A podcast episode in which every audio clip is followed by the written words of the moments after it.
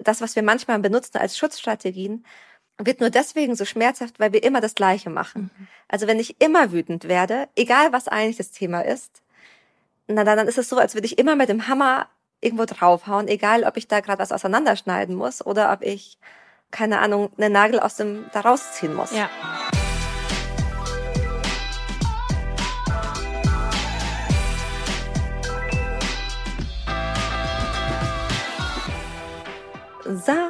Fantastisch. Wir sind live. Bin mir sicher, in ein paar Sekunden kommen auch alle online. Und ich freue mich schon mal für alle, die da sind. So, hier ist Annika Landsteiner auch schon online. Hallo, oh, wie schön. Alle schauen zu. Ich freue mich sehr, dass ihr alle da seid. Wie ihr wisst, machen Hi Anni. Hi. Oh, gut siehst du aus, der schicke grüne Blazer. Ebenfalls. Dankeschön. Danke. Bist du auch ein bisschen nervös? Ich bin ein bisschen nervös. Ich bin ein bisschen nervös. Ja. ja. Ist, aber, ist aber auch gut so. Ist aber auch gut so. Ich habe auch hier ein Gläschen ja. Wein. Du hast ja gesagt, wir gehen tief und deswegen gibt's Rotwein. Anni, es tut mir so leid. Was? Ich meine, Hose runter. Jetzt ich schon. Nicht geschafft. mhm. Ich habe ähm, ich hab Johannes Beerschorle, weil ich habe es nicht geschafft zum, zum Supermarkt. Ich habe einen kleinen Welpen zu Hause und den kann ich noch nicht so lange allein lassen. Den kenne ich ja schon. ja, die kleine Alma, die, ah, mein Herz, echt wirklich. Aber trotzdem, mit Johannes Beerschorle. Hey, das sieht aus wie Rosé. Nehme ich. Cheers. Ja, nimmst du? Ja, Cheers. natürlich. Auf ein wunderschönes Date. oh. Hallo Maike, wir freuen uns auch. Schön, dass oh, ihr alle da schön. seid. Mega. Ich schlage vor, ihr dürft euch auch alle ein Glas Wein, Rotwein, äh, Johannisbeerschorle holen yes. und es euch gemütlich machen. Ja, und wir möchten das sehr interaktiv machen. Also schreibt rein, wie ihr wollt. Wir haben auch einige Fragen von euch bekommen. Wir werden auf jeden mhm. Fall versuchen, auf die meisten einzugehen. Aber wenn ihr auch jetzt Fragen habt, dann fragt. Sehr gerne. Und am besten benutzt ihr dafür diesen Fragensticker. Da könnt ihr eine Frage stellen und dann wird uns das direkt angepinnt. Mhm. Weil manchmal geht eine Frage verloren, was total schade ist. Aber wir würden dann richtig, richtig gerne Zeit dafür nehmen. Sehr gut. Okay, nachdem wir es das Organisatorische geklärt haben. Ja. Sollen wir reinstarten? Lass uns reinsteigen mit unserer ersten Live-Podcast-Folge. So krass. Wir können nicht schneiden, Sharon. Wir können nicht sagen, PS Kirsten, Minute 35 muss raus. an der Stelle ein herzliches Dankeschön an Kirsten, die vor allem Glocken und äh, Hundegeknabber und alles Mögliche mal rausschneiden muss. Yes, absolut. Okay, Sharon. Let's go. Es geht um die Bindungstheorie, weil, mhm. also, ich möchte ganz kurz noch was sagen, denn eigentlich hätte Sharon eigentlich, eigentlich hätte Sharon eigentlich eine, eigentlich, ah, ja, ah, ja, eine ja, Buchpremiere für dieses wunderbare Buch. Was sie eigentlich sehr verdient hätte. Und diese Buchpremiere hätte ich moderiert mhm. und die hatten wir ehrlich gesagt auch schon vorbereitet und die haben wir dann wegen dem C geschoben, worüber wir auch gar nicht sprechen möchten. Mhm. Und da, darum Genau. Und in dieser Vorbereitung hat Sharon gesagt, ein, ein großer Schwerpunkt und, und auch eine Sache, die sie so liebt, ist die Bindungstheorie. Mhm. Und deswegen wollten wir heute den Schwerpunkt äh, darauf legen. Und äh, was ich spannend fand, wir haben eine Frage dazu bekommen, welche Bindungstypen wir sind. Mhm. Und ich dachte mir jetzt, wollen wir das mal, wollen wir das mal gegenseitig raten oder willst du vielleicht erstmal ein bisschen was dazu erzählen? Ich übergebe an dich. Ich erzähle mal kurz und währenddessen lade ich alle einfach ein, mal äh, ihr Guess, ihr Ratespiel reinzusetzen in die Kommentare. Das finde ich nämlich super spannend. Für was, wie schätzt ihr uns ein? Mhm. Ähm, die Bindungstheorie, also ich bin einfach ein riesiger Fan. Ich glaube, in jedem Live erzähle ich von der Bindungstheorie, weil ich sie so großartig finde, weil sie uns hilft, Beziehungsdynamiken einfach viel, viel besser zu verstehen. Und plötzlich, also mir ging es zumindest so, als ich es gehört habe, ich verstanden, ah, was, wie kam es zu Verletzungen? Warum mauern manche Leute? Warum werden manche Leute so wütend? Warum nörgeln manche? Mhm. Warum haben manche Leute ein Thema mit Anpassung? Ja. Und das hat mir total geholfen, das irgendwie gut, verständlich, gut erforscht äh, wiederzugeben. Mhm. Und es gibt verschiedene Bindungstypen. Ich gebe denen in meinem Buch andere Namen, weil ich finde, die Namen, die sie in der wissenschaftlichen Literatur haben, mh, das klingt oft nach Diagnose, es klingt oft, als wären, als wären wir das Problem. Mhm. Da heißt zum Beispiel der eine Typ ängstlich. Ich bin, ich habe einen ängstlichen Bindungsstil und das klingt aber wahnsinnig, das klingt einfach nach Problem an. Ja. Und ich erlebe aber diesen sogenannten ängstlichen Bindungsstil oft wie so Leader. Das sind Menschen, die wissen ganz genau, wie sie romantische Szenarien erschaffen und was sie sich eigentlich wünschen an Wertschätzung, an Nähe, an Zuneigung, an Tiefe, an emotionaler. Ja. Und die, die sind auch oft, wenn sie dich lieben, die geben dir, also die merken sich jedes Detail über dich und schauen, wie können sie dich glücklich machen, wie können sie dir helfen, dass es dir gut geht. Und das sind total, das sind wunderschöne Eigenschaften. Aber wenn sie Verlustangst haben, dann, dann fangen sie an zu nörgeln. Dann fangen sie an zu motzen, dann fangen sie an, keine Ahnung, wir sagen Protestverhalten. Mhm. Ähm, dann fangen sie an, sehr laut zu werden in ihrem Bedürfnis. Also mhm. sie sagen eher, warum hast du keine Zeit für mich, als es runterzuschlucken? Mhm. Dann gibt es ähm, einen zweiten Bindungsstil, der heißt vermeidend. Das kennen manche von uns, ne? wenn wir, wenn es heißt, oh, die haben Angst vor Bindung. Ähm, Bindungsängstler werden die manchmal auch genannt. Und ich erlebe die aber in der Praxis wie, die sind in anderen Bereichen ihres Lebens oft so wahnsinnig mutig, mhm. sehr kreativ, die machen irgendwelche Startups, die lösen sich schnell von gesellschaftlichen Konventionen. Sind vielleicht auch die Person, die sagt, hey, lass uns eine offene Beziehung ausprobieren. Vielleicht auch die Person, die sagt, jetzt um die Welt reisen, wäre ich total dabei. Ja, ja. Aber wenn du denen emotional zu nahe kommst, dann ziehen die manchmal wie so eine Mauer um sich herum auf. Ja. Oder die sagen dann nichts mehr. Ach, hi Stella, so schön, dass du da bist. Dann gibt es einen dritten Typ, der wird in der Literatur wie so ein Mischtyp, als Mischtyp bezeichnet, ängstlich vermeiden. Das klingt also noch besser. Ja.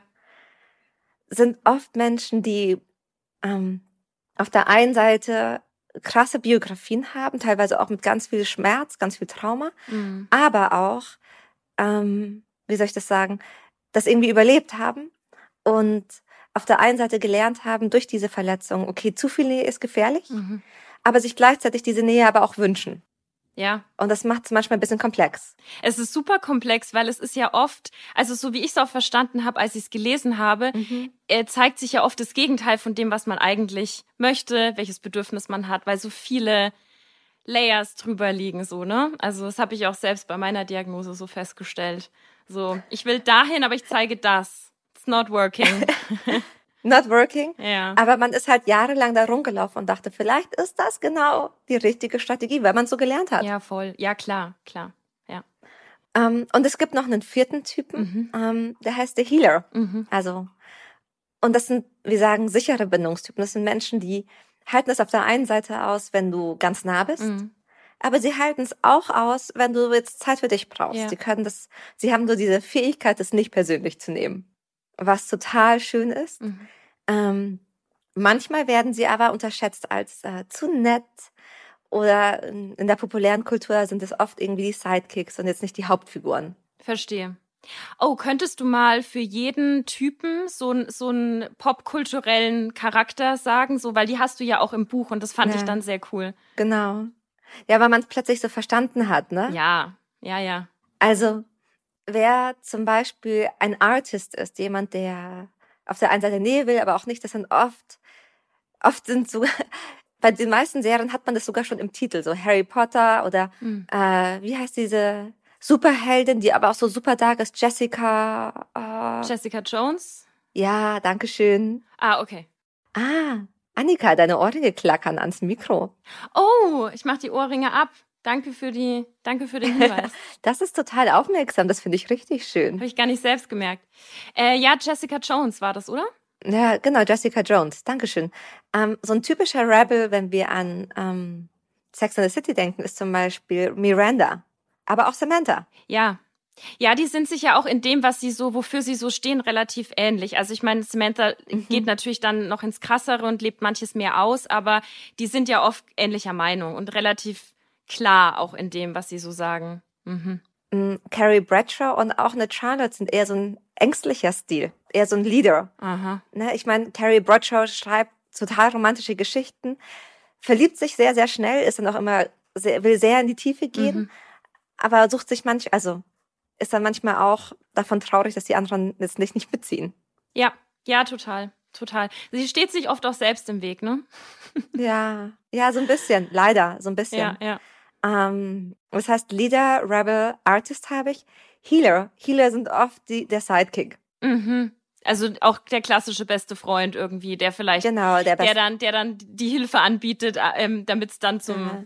zum Dreamboy mhm. gelangt oder wie auch immer. Ja. Okay. genau. Anni, mhm. was ist denn dein Bindungsstil? Jetzt wird die Frage schon gestellt. Willst du es offenbaren? Es fühlt sich ein bisschen privat an, weil es, es fühlt sich an. Ich habe ehrlich gesagt länger überlegt, weil ich es so mega intim fand. Mhm. Aber dann dachte ich mir so, hey, dafür sind wir da und why not? Und äh, ich bin ja hoffentlich nicht die Einzige, die, mhm. äh, die diesen Bindungstypen hat. Also wenn, wenn ihr jetzt auch dabei seid und sagt, ja, das ist auch meiner, dann meldet euch bitte, dann fühle ich mich nicht so allein. ähm, also ich muss dazu sagen, ich lag, ich lag eines Abends im Bett und dachte mir so, oh, ich lese jetzt noch so ein paar äh, Seiten bei dir, Sharon, im Buch und dann bin ich zu den Bindungstypen mhm. gelangt und dann habe ich den ersten gelesen, nämlich den Lieder. Und das ist ja im ersten Moment so ein bisschen fast missverständlich, weil man denkt, so Lieder ist so, die gehen raus und die führen an und bla bla bla, ne? Und äh, dann habe ich aber eben diesen Untertitel gelesen, den ich auch hier offen habe, nämlich wie Angst zur Sehnsucht wird. Und dann habe ich gelesen, Sharon, und dann ging's check, check, check, check, die ganze Zeit. Mhm. Und als ich dann mit dem Kapitel fertig war, habe ich mich so verstanden gefühlt, dass ich, dass ich echt so eine Träne verdrücken musste. Und ähm, habe erst später, als ich dann überhaupt weitergelesen habe und die anderen Typen gelesen habe, erst gesehen, dass du ja auch ein, ein, äh, ein Quiz drin hast oder wie nennt ein Test sozusagen, mhm. ne? Genau. Und den habe ich dann zur Sicherheit nochmal gemacht, ja? Und du wirst lachen, ich habe zu 99 Prozent den Lieder angeklickt. Also es ist eine safe Nummer. Oh. Genau, also und das, was du eben auch sagst, dass der Lieder oft in Vorwürfe geht oder in Forderungen, anstatt das Bedürfnis auf eine sehr, sehr sanfte Art und Weise zu zeigen. That's me, ja. And I love you for that. weißt du? Also, das ist ja gerade, es ist ja kein das bist du und es ist so schlimm, dass du das so bist, dann da sind ja auch so viele positive Eigenschaften, die mitkommen, wenn man ein Leader ist. Ja, voll. Wirklich, ich finde das so, das sind so echt Menschen, die gehen so in die Tiefe, die wissen, was sie wollen. Ähm, und gerade in solch, also die können sich auch mal so, die können mal für sich einstehen und das ist total beeindruckend. Ja. Verrätst du deinen auch? Ja, ich habe ähm, also man muss dazu vielleicht sagen, dass sich Bindungsstile ändern mit der Zeit. Aber ich glaube, als ich das erste Mal auf die Bindungstheorie, oder nicht mit der Zeit, aber mit Erfahrung, mhm. mit Erfahrung verändern sich, kann sich ein Bindungsstil verändern. Mhm. Und ich fühle mich heute viel, viel sicherer als damals. Mhm. Aber als ich das erste Mal das gelesen habe, dachte ich mir, oh wow, eigentlich habe ich sowohl vermeidende als auch, also sowohl Tendenzen vom Rebel als auch vom Leader, was mich zum Tata-Artist macht. Okay. Und inzwischen habe ich, ich habe ja auch an mir selber gearbeitet. Ja. Geht's Richtung Healer. Aber ich merke, ich, da ist bei mir so ein großer Wunsch nach Nähe. Mhm. Aber zu viel Nähe ist bei mir auch, oh Gott, Erwartungsdruck. Kann ich dann, kann ich diesen, diesen Bildern, die du von mir hast, kann ich dem gerecht werden? Ja, ja. Ich meine auch viel in der Anpassung und solche Geschichten. Oh, das hat sich jetzt nackig angefühlt. Ja, total. Oder? Das, aber ah. wir, wir legen ja immer so einen kleinen Seelenstriptease in. So wollen wir auch den Podcast gestalten. Alles gut. Ja. Aber ich habe eine Frage an dich und zwar, ich dachte im er also ich bin ja, ja, du hast mich voll abgeholt, ne? Ich bin ein Riesenfan von der Bindungstheorie. Aber ich glaube, dass sich manche eben die Frage stellen, und das mhm. hast du mhm. auch gerade schon angedeutet, wie gelangen wir dahin, dass wir das jetzt nicht in Schubladen stecken? Weil du eben schon gesagt hast, man verändert sich ja auch. Und man verändert sich ja wahrscheinlich auch mit unterschiedlichen Personen. Mhm. Und Schubladendenken ist ja eher was Traditionelles, wo wir raus wollen. Also wie kann sich das abgrenzen? Also das eine ist, dass ich, also Schubladendenken hat ja auch was Psychohygienisches. Mhm. Also es erleichtert uns ja wahnsinnig, ähm, miteinander zu funktionieren, wenn ich erstmal eine Schublade habe. Es macht es halt bequem. Ja, ja. ja ähm, wenn ich bei jeder grünen Ampel überlegen müsste, kann ich da jetzt drüber gehen oder nicht? Oder bei jedem Lachen überlegen müsste, ist das jetzt ernst gemeint oder nicht? Und dann wäre es ganz schön anstrengend, Mensch zu sein. Ja. Ach Gott, danke schön, Martin. Ja, mich, uns freut das. Danke. Martin hat gesagt, danke für die Offenheit. Es tut mega gut, vielen Dank. ja, danke schön. ähm, also es ist erstmal in Ordnung, dass es Schubladen gibt. Mhm. Und wie kommen wir da raus? Ich glaube, indem wir uns erlauben, dass Dinge auch anders sein können, indem wir Menschen auch kennenlernen. Ja. Also in dem Augenblick, wo ich jemanden kennenlerne und merke, okay, da, da ist Raum für neben der Schublade. Mhm also man kann sich das ja wirklich so kognitiv vorstellen, wirklich vorstellen. Ich hole eine Person aus der Schublade raus und schaue sie mir echt nochmal an. Voll, voll. Und dann. Was, was ist für den Fall, wenn man jetzt als Paar sich damit beschäftigt und es sozusagen dahin geht, du hast ja am Ende dann so Lernaufgaben, ne? Mhm. Und wenn man jetzt sagt, dass man sich voll damit beschäftigt und da und aus diesen aus diesem, was jetzt vielleicht negativ ist, was man an den Tag legt, wenn man das so Stück für Stück sich rausarbeitet, mhm. ist man dann am Ende, also passt man dann in gar keinen Bindungstypen mehr oder bleibt man der, aber hat es sozusagen richtig gut im Griff? Also wir sind dann, wenn wir das total im Griff haben, sind wir ja de facto ein Healer. Okay. Dann haben wir es so gelernt, dass wir es anderen weitergeben können. Ah. Und das kennst du vielleicht. Manchmal triffst du Menschen und die haben so eine innere Ruhe und mhm. so eine Weisheit. Mhm und dann inspirieren dich die, also die Aussagen von der Person. Ja, ja. Und dann denkst du dir, oh, das war voll, voll schön, voll schön, wie sie reagiert hat. Ja. Und kannst das auf diese Art und Weise lernen. Oder voll gut, dass sie mir das nochmal so mitgegeben hat. Ja. Und so ähm, könnten wir, wenn wir uns, wenn das wäre zumindest so eine, so eine kleine Secret Vision, nach und nach Sicherheit bekommen. Hey Marshall, schön, dass du da bist. Schön, dass du da. Ich freue mich. Hallo. Hello. ähm, Hello. Und auch natürlich bei allen anderen schön, dass, alle anderen schön, dass ihr da seid. Mhm. Ähm, die Idee ist, dass wenn wir, und das kommt noch dazu, dass wir irgendwann sicherer werden und damit auch alte Wunden oder Wunden, die halt im Laufe des Alltags, naja, so eintreffen, die immer mal wieder passieren können, dass wir die gut heilen können. Ja. Und dass wir die gut, also anstatt sie dann jahrelang mitzutragen und dann zu merken, nach acht Jahren Beziehung, boah, da ist immer noch was, was sich echt aufgestaut hat. Mhm. Dass wir das Gleiche ähm, oder ziemlich bald ansprechen können, dass wir sagen können, okay, warum hat dich das getriggert? Was ist da eigentlich passiert? Voll, ja, mega nice. Mega nice zusammengefasst. Ich würde fast sagen, ähm, weil wir einige Fragen bekommen haben, die auch teilweise wunder wunderschön sind und recht komplex, dass wir in die Beantwortung der Fragen äh, reingehen, mhm. ähm, weil alle, die eine Frage gestellt haben, kriegen ja auch noch was zu gewinnen. Die sollen jetzt alle nicht leer ausgehen. Und deswegen würde ich das jetzt mal so ansatzweise versuchen, für dich zu moderieren mhm. und dass wir diese Fragen beantworten. Die allererste, die allererste, die ich jetzt einfach mal vorlese, ja, mhm. die ich so schön finde. Oder wahrscheinlich könnten wir da eine ganze Folge drüber machen. Okay, ich, ich höre auf zu labern.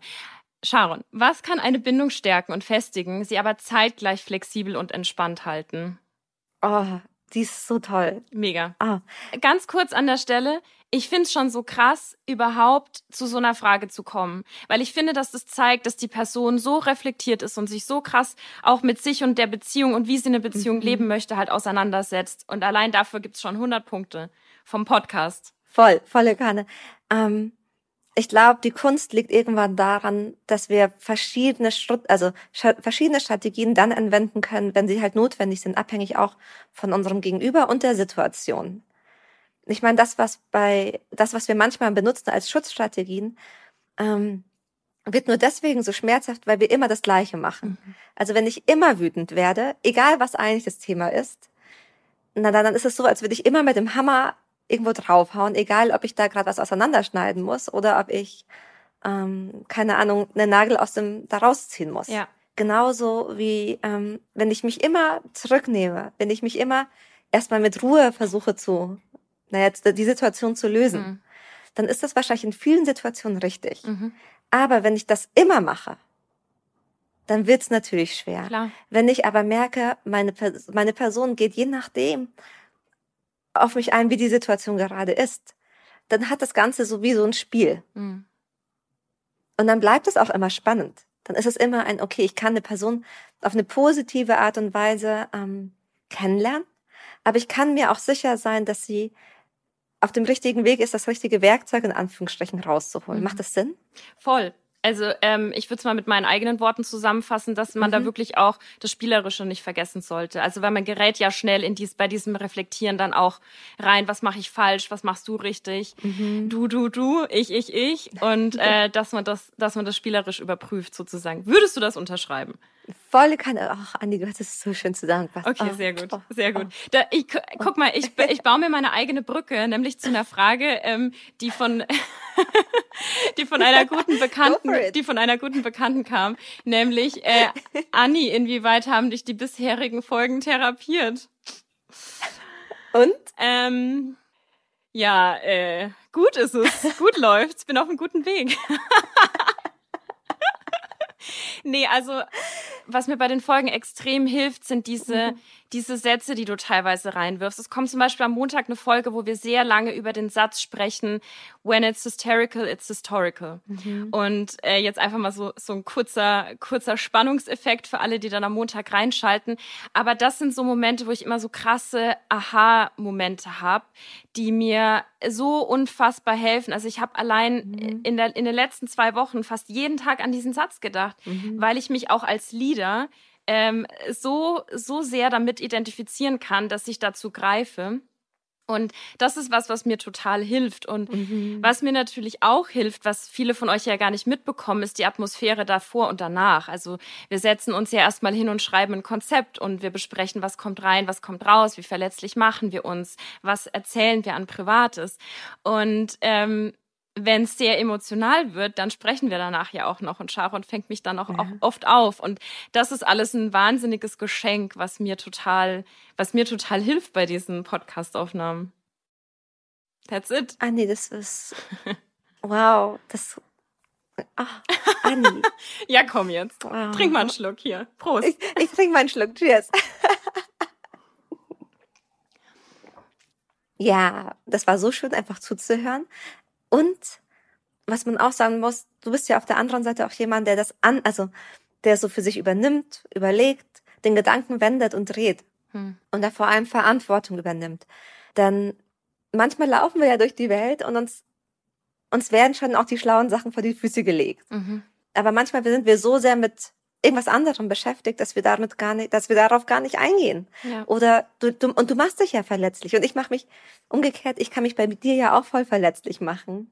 Ich darf dir so zeigen, wer ich bin. Auch meine Ecken und Kanten und alles. Und das ist und ja du, und du und du darfst es auch mehreren tausend Menschen zeigen, muss man an der Stelle auch einfach mal sagen. Schaut auch an alle, die zuhören und uns keine bösen E-Mails schreiben von wegen, was labert ihr? Sondern ganz im Gegenteil, so mhm. liebevolle Nachrichten. Oh, sehr gut. Okay. Dann ähm, habe ich eine schöne Frage an dich, mhm. nämlich wie war dein Schreibprozess? Mhm. Soll ich eine ganz ehrliche Antwort sagen? Ja, bitte. Ich habe es geliebt. Ich habe es geliebt. Mir hat es richtig viel Spaß gemacht. Ähm, Warum hast du es geflüstert? Hast du gedacht, dass, dass, dass man das nicht nachvollziehen kann? Weil es, das ist so eine, eine alte Artist-Tendenz zum Beispiel. So, ich kann dir nicht mhm. zeigen, womit ich mich voll erfolgreich fühle. So, oh, vielleicht komme ich dir dann zu nah, vielleicht zeige ich dir dann, ich bin damit lieber vorsichtig. Ah, ah. Okay, spannend, spannend. Ja, mir fällt es danach dann immer auf, aber so meine, mein eigener Automatismus ist so, vorsichtig damit zu sein. Mhm. Oder manche Rebels haben das auch, dass sie das nicht so zeigen wollen, aber das ist nochmal vom anderen Blatt. Okay, zurück zum Schreibprozess. ja. Nee, ich fand's richtig toll. Ähm, das hat sich gut angefühlt. Ich war überrascht, dass, ich meine, vom Verlag wird ja auch eine gewisse Timeline vorausgesetzt, dass man das in einer gewissen Zeit schafft. Ähm, ja. Ich war überrascht, dass das funktioniert hat. Also, weil ich ja auch nebenbei arbeite und die Leute, also ich bin ja, also wir sind ja auch aktiv auf Social Media und ähm, hab, habe ein Privatleben die meiste Zeit. Sag mal, ähm, also ich habe das ja so ein bisschen mit, mitbekommen und ich fand das eh so krass, dass du das neben der Arbeit natürlich auch geschrieben hast. Mhm. Aber hattest du so ein bestimmtes Kapitel oder einen Abschnitt, wo du jetzt rückblickend sagst, das war die krasseste Herausforderung für dich, was ja auch gar nicht negativ sein muss, aber mhm. einfach was, ähm, ja tatsächlich das über Bindungsverletzungen.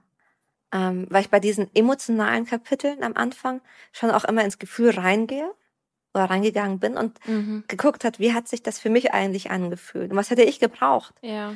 Was ist aus in meiner Bibliothek an, wo habe ich dieses Gefühl bei anderen auch gesehen?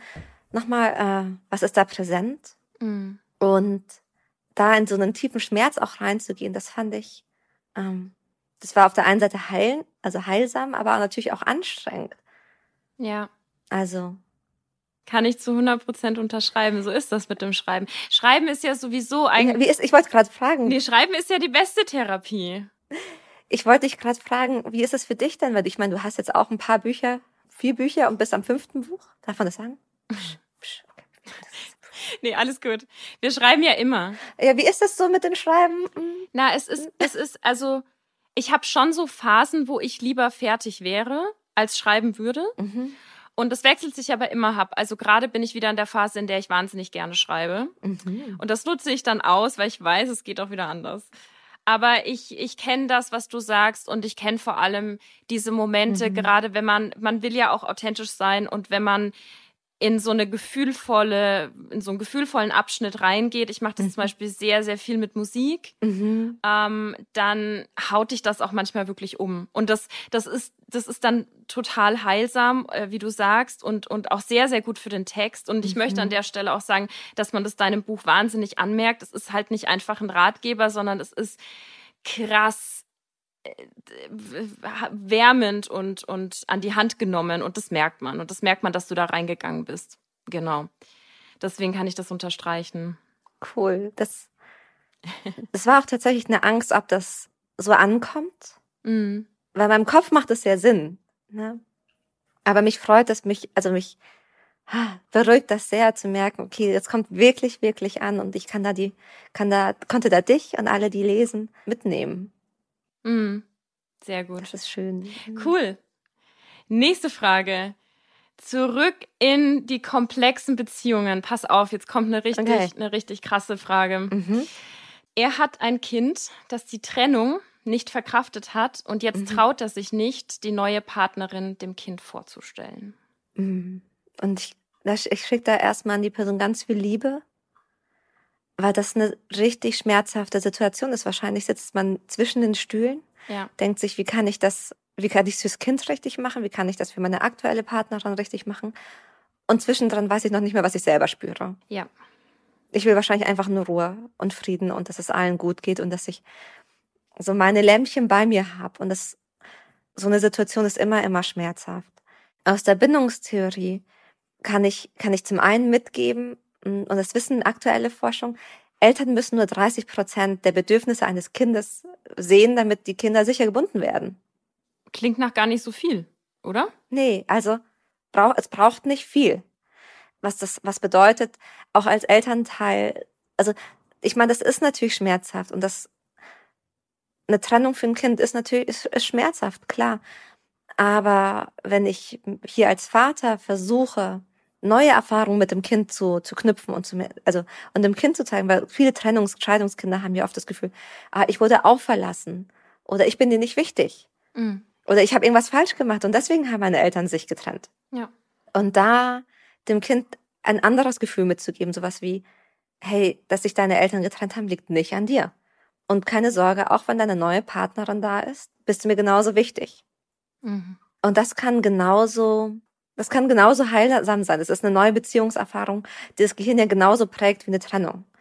Mhm. Was ich vielleicht dann noch mitgeben möchte, ist, es braucht so im Schnitt, also von der Balance her, es ist nicht nur ein negatives, ein gutes, Mhm. ne, das, sondern man braucht fünf positive Sachen, um eine negative Sache gut, gut halten zu können. Ähm, und dann ist die Frage, und also mit dem, ich traue mich nicht, da die neue Partnerin zu involvieren oder vorzustellen, ob das wirklich mit dem Kind zusammenhängt, ob man Angst hat, okay, dann wird ist das Kind total desillusioniert oder liegt es eher daran, dass man dann Angst zum Beispiel hat vor der Ex-Partnerin Mhm. oder der Reaktion der Ex-Partnerin oder dass man Angst hat, oh, was ist, wenn die beiden sich nicht gut verstehen und dann ähm, Aber das, das klingt ja so ein bisschen, also ich will jetzt niemandem was unterstellen, aber es klingt so ein bisschen nach, ich bin ganz viel bei den anderen und bei um die Bedürfnisse Mhm. zu, zu stillen und natürlich auch Mhm. bei einem Kind ist das auch super wichtig, mhm, aber vielleicht zu wenig bei mir. ja, Kann das sein? mhm, Okay, genau, also voll gut erkannt. okay. Und da wäre vielleicht auch noch mal so eine Idee zu schauen, was mach, was brauche ich denn davon abhängig, damit es mir gut geht? Ja, ja, Und weil ich glaube oder wahrscheinlich geht es vielen Kindern so. ja. Eigentlich wollen wir als Kinder immer, dass es unseren Eltern gut geht. Ja, klar. Ich glaube sowieso auch, wenn, also das Kind wird wahrscheinlich nachziehen mit der, mit dieser Verarbeitung und, und Mhm. wenn, und wenn es dem Papa oder der Mama wieder gut geht, dann ist das ja, also ich kenne viele Scheidungskinder, die gesagt haben, ich konnte erst wieder aufatmen, als die sich getrennt haben, weil dann Mhm. war dieser Streit nicht mehr so heftig und ich stand nicht mehr so Ja. viel dazwischen. Mhm. Heißt jetzt gar nicht, dass Scheidung immer Nein. das Richtige ist, ne? Überhaupt nicht. Aber es ist einfach alles so wahnsinnig komplex und es ist nicht, Mhm. es ist nicht damit getan, dass es halt Es ist nicht schwarz-weiß. So. Nee, voll gut gesagt. Nee, ist nicht schwarz-weiß und darf auch bunt sein. Voll. Apropos bunt. Mhm. Geile Frage. Wie kann Freundschaft Plus funktionieren? I'm interested in that. So, so wie jede Form von Beziehung auch. Ähm, Consent. Mhm. Also für beide muss klar sein, das ist genau das, was ich will. Wenn eine Person sich darauf einlässt, weil das, weil sie sich eher mit diesem Brotkrümen der Zuneigung zusammen, also auseinandersetzt und zufrieden, zufrieden gibt, um die Person irgendwie in ihrem Leben zu haben, dann wird es schwierig. Ähm, es braucht natürlich auch so eine immer so eine stetige Kommunikation. Ja. Ähm, Aber da steckt ja vielleicht auch in der Frage so ein bisschen die Angst drin, was passiert, wenn sich eine Person verliebt, oder? Das ist ja, glaube ich, so der mhm. Knackpunkt immer bei Freundschaft Plus. Und da helfen ja auch vorher ausgemachte Regeln dann nicht viel, ne? Nee. Zumal sich das ja auch, also, ich meine, wie soll man sich denn nicht, also, wie man, soll man sich denn nicht nicht verlieben, wenn man sich so nahe ist auf so vielen Ebenen? Die Frage ist, und das, die darf sich halt gestellt werden, obwohl wir uns verlieben, brauchen wir immer die, also brauchen wir dann eine Beziehung? Mhm. Oder brauchen wir dann zum Beispiel sowas wie Exklusivität? Ja. Ich glaube, das Thema ist nicht, was passiert, wenn wir uns verlieben, sondern eher die Frage, wie gehen wir damit um? Ja. Weil wenn sich dann eine Person verliebt, brechen wir dann den Kontakt ab und sehen uns nie wieder? Oder wenn eine Person sich verliebt und die andere Person geht nicht drauf an, ist dann eine Person, keine Ahnung, hm, man füge bitte ein beliebiges Schimpfwort ein. Andy, warum lachst du? Weil ich das so süß fand. Weil ich generell ein bisschen zu sehr fluche. Aber wir halten das hier FSK 12. Wunderbärchen. Du kannst sehr gerne für mich fluchen. Nee, nee. Nee, nee, alles gut. Aber es, sag mal, hat es ein bisschen auch damit zu tun, dass wir einfach, wir haben so viele Labels und gleichzeitig sind wir jetzt auch in einer Zeit, in der viele vor Labels flüchten. Ist das so dieses generelle zu viel an allem? Mir ist noch gerade was eingefallen, was ich da vielleicht reinbringen kann, was noch helfen kann. Ähm, ja. Eine Freundschaft Plus kann gut funktionieren zwischen zwei Rebels. Mhm. Also das kann da, das kann da gut funktionieren. Die sagen, wir brauchen das beide nicht. Also setzen die, die setzen sich hin und machen kurz die Kreuzchen und wenn sie beide Rebels sind, dann let's go. Genau, weil wenn sie beide sagen, okay, ähm, du, so viel brauche ich davon nicht, ja. dann ist es ja easy. Also easy. Okay. Ja, easy in Anführungsstrichen. Aber wenn dann eine Person sagt, okay, eigentlich wünsche ich mir schon so eine ganz, ganz tiefe Verbundenheit, mhm. dann klappt's, dann wird's, dann wird's schwer. Mhm. Ähm, aber du hast gefragt und ich habe da kurz was reingeworfen. Ist das Problem, sind das Problem die Labels? Ja, und die Nicht-Labels. Beides. Mhm. Wir sind ja in einer Zeit, in der sehr viele Labels möchten und sehr, sehr viele keine möchten. Ich meine, Labels sind ja erstmal nur eine Möglichkeit, Sicherheit zu schaffen. Ja. Zum Beispiel, wir müssen heutzutage nicht mehr verheiratet sein. Aber wenn ich heirate, dann habe ich ein bestimmtes, ich sag mal, Set an ähm, Dinge, die automatisch geregelt sind. Sowas wie, wenn wir ein gemeinsames Kind haben, dann habe ich, ähm, dann bin ich automatisch der Vater und muss dann nicht eine Vaterschaftsurkunde angeben. Oder wenn einer von uns im Krankenhaus ist, dann muss, braucht, es, braucht es keine Vereinbarung, weil ich kann einfach, komm, ich bin ja dein Partner, deine, pa deine Ehepartnerin, dein Ehepartner. Mhm. Mhm. Ähm, aber ich muss es nicht machen. Ich kann auch ohne das Label verheiratet diese Dinge für uns abklären. Mhm. Und das Gleiche gilt wahrscheinlich, also wir geht vermeintlich auch für andere Labels. Wir können sagen, wir sind zusammen und damit gehen wahrscheinlich gewisse Vorstellungen zu, also einher, die wir den Großteil teilt, sowas wie wir sind uns, wir gehen nicht fremd oder wir verbringen Zeit miteinander. Ja. Und das ist halt irgendwie so ein Default, aber man kann das auch unabhängig davon machen. Das ist halt ein bisschen, ja. man macht sich halt ein bisschen verletzlicher. Ja. Also ich glaube, das ist das Problem. Man macht sich halt verletzlich und sagt dann, wo wir wieder beim Thema wären. Was sagst du denn zu Labels? Ach so, zu Labels. Mhm. Oh Gott, Sharon, frag mich doch nicht ohne Vorbereitung. ähm, schwierig, schwierig. Es geht, also ich glaube, dass dass wir alle mal so Phasen haben, wo wir, wo wir vielleicht das ausprobieren wollen, mhm. kein Label auf irgendwas zu packen, weil ich glaube, dass sowas ja auch oft sehr viel Leichtigkeit bringt. Also ich denke da jetzt zum Beispiel auch an eine Zeit, wo man sich gerade kennenlernt und das ja auch so ein bisschen das Ganze nähert. Wo geht es hin? Kennen passt es mit uns oder wie auch immer, ne? So. Mhm. Und da ist es auch schön, aber wie du sagst, ich finde, es ist ein ganz wichtiger Punkt, äh, was du sagst, mit das Label Sicherheit geben.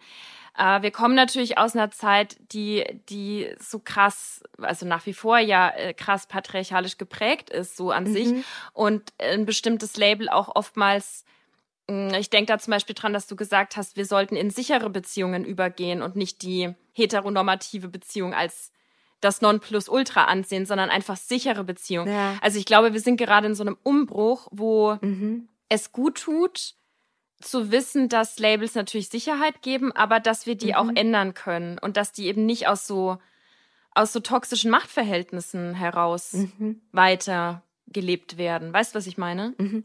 Sowas wie wir füllen jedes Label selbst mit Leben. Ja, ja, voll, voll.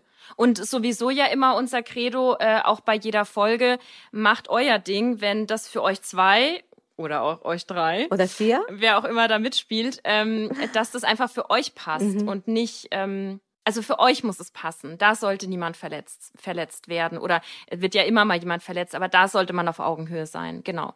Und was die Gesellschaft denkt, scheiß drauf. Ja, ja. also und davon abgesehen, wir sind ja die Gesellschaft, also. Stimmt, man redet ja immer so von denen, aber man ist ja Teil und man gestaltet sie ja mit. Voll, voll der gute Punkt, ja. Ja, also von dem her, wir können das auch selber mitgestalten, dürfen es auch mitgestalten. Absolut. Ich habe noch eine sehr, sehr schöne Frage. Mhm. Und ich glaube, das ist auch eine schöne zum Abschluss von den ganzen Fragen, mhm. weil äh, da, da ich, also ich finde irgendwie, ich denke da sofort auch an Singles. Mhm. Aber das ist, kann man natürlich auch auf eine Partnerschaft beziehen. Nämlich, was sind gute Wege, um um Zuwendung zu bitten, ohne sich klein zu fühlen? Also das ist, ich habe die Frage auch gelesen und war, und ich fand das so schön, weil ich glaube, ganz viele von uns denken, oh Gott, wenn ich jetzt nach Liebe bitte, wenn ich jetzt sage, hey, ich bräuchte jetzt eine Umarmung, dann kam es ja nicht von der anderen Person und ich zwinge sie vielleicht zu etwas. Ja. Und ich mache mich verletzlich. Ja. Naja, die Sache ist die, hm. wie soll ich das sagen? Natürlich müssen wir dieses Risiko eingehen, uns verletzlich zu zeigen. Ähm, und Verletzlichkeit bedeutet für die wenigsten Leute klein machen. Also es fühlt sich für einen selber an, als würde man sich klein machen. Ja. Aber für viele Leute von außen fühlt es sich eher nach, nach innerer und mentaler Stärke an. Mhm. Das vielleicht vorweg. Mhm. Ähm, und wenn ich mir Zuwendung wünsche, dann kann ich einer anderen Person ja nur gestatten, mir nahe zu sein, wenn ich, was sagt mein Supervisor, ihr den, den weichen Bauch meiner Verletzlichkeit zeige. Mhm. Na, also wenn ich, ich muss, so, ich muss an unseren Hund denken, wenn die dann so da liegt, so Arme, alle Arme und Beine hin, ja, dann ist das absolutes Vertrauen, weil ich kann sie ja. an den, ähm, kann sie am allerhärtesten treffen. Ja. Aber nur dann wird ihr Bauch gekrault.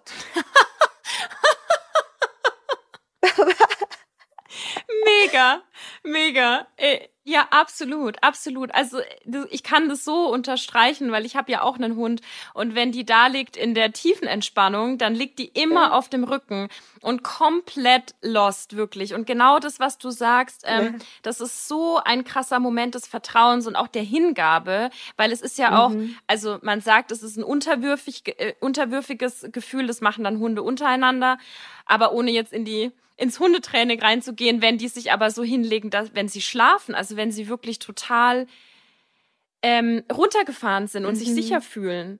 Und äh, dann ist der Moment, wo, wo, man, wo man den Bauch krault. Genau, das ist es.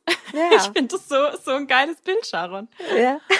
Und das Gleiche gilt doch auch für Beziehungen. Also, wie möchte ich, dass mir jemand meinen weichen Bauch der Verletzlichkeit krault? Also, ich will eigentlich nur eine Person das macht. Aber Ihr wisst, was ich meine?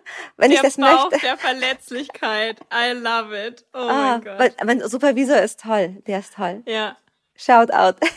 Sehr, sehr nice. Was ich damit sagen will, wir, wir müssen uns schon auch verletzlich machen, wenn wir Zuwendung wollen. Ja, wir kriegen viel zurück. Wir, aber ja. an der Stelle dürfen wir gar nicht so viel sagen, nämlich am Montag kommt die Folge zu Verletzlichkeit. Was ja. man nämlich gewinnt, wenn man sich verletzlich zeigt und was das mit Intimität zu tun hat. Deswegen ist es eigentlich ähm, ein perfekter Schlussmoment sozusagen, weil wir auf die neue Folge verweisen. Und äh, fast alle Fragen auch geschafft haben. Aber wir wollten versuchen, nicht über die, äh, über die 45 Minuten zu kommen. Mhm. Und das haben wir jetzt gerade wahnsinnig gut geschafft. Cheers.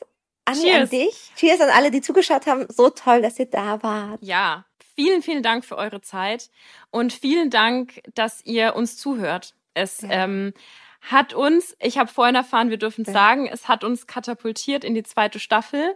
Ja. Die vielen, vielen HörerInnenzahlen und das freut uns extrem, weil es war ein Experiment von uns beiden. Mhm. Wir hatten das Gefühl, das ist eine gute Idee und anscheinend war es eine ganz gute ja. Idee.